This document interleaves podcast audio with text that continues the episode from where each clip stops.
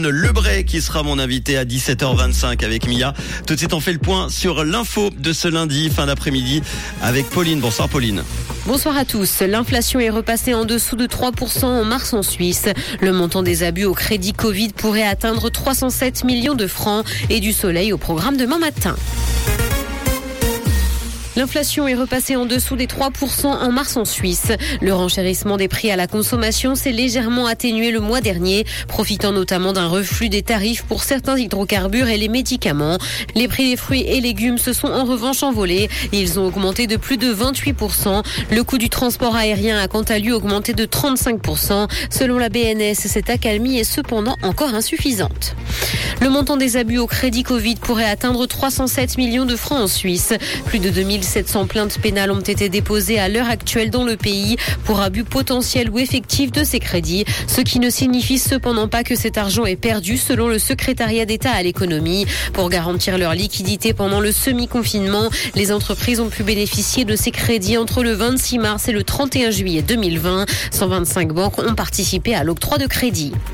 Le canton de Vaud a commis le plus d'infractions d'incitation à la haine. Les victimes et témoins semblent de plus en plus sensibilisés aux questions de discrimination et de racisme. 346 infractions de discrimination ont été recensées en 2022, dont 107 dans le canton de Vaud. Depuis bientôt trois ans, la loi interdit la discrimination en raison de l'orientation sexuelle.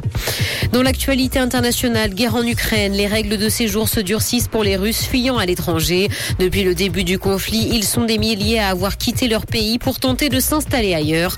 Mais certains pays comme la Turquie se montrent moins accueillants à mesure que la guerre se prolonge. Dans l'Union européenne, le nombre de citoyens russes demandant l'asile a fortement augmenté et environ 15 000 demandes ont été enregistrées l'an dernier.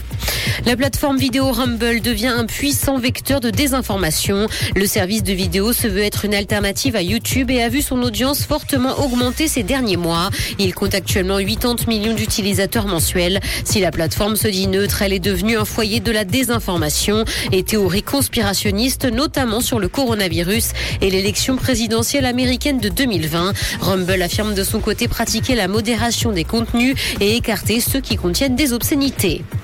Littérature, Florent Pagny se livre dans une autobiographie. L'ouvrage baptisé Pagny par Florent doit sortir le 5 avril. Le chanteur y raconte ses débuts mais se livre également sur son cancer ainsi que ses problèmes avec le fisc. Il évoque aussi ses relations amoureuses et notamment celle avec Vanessa Paradis avec qui il est resté trois ans avant de rencontrer sa femme.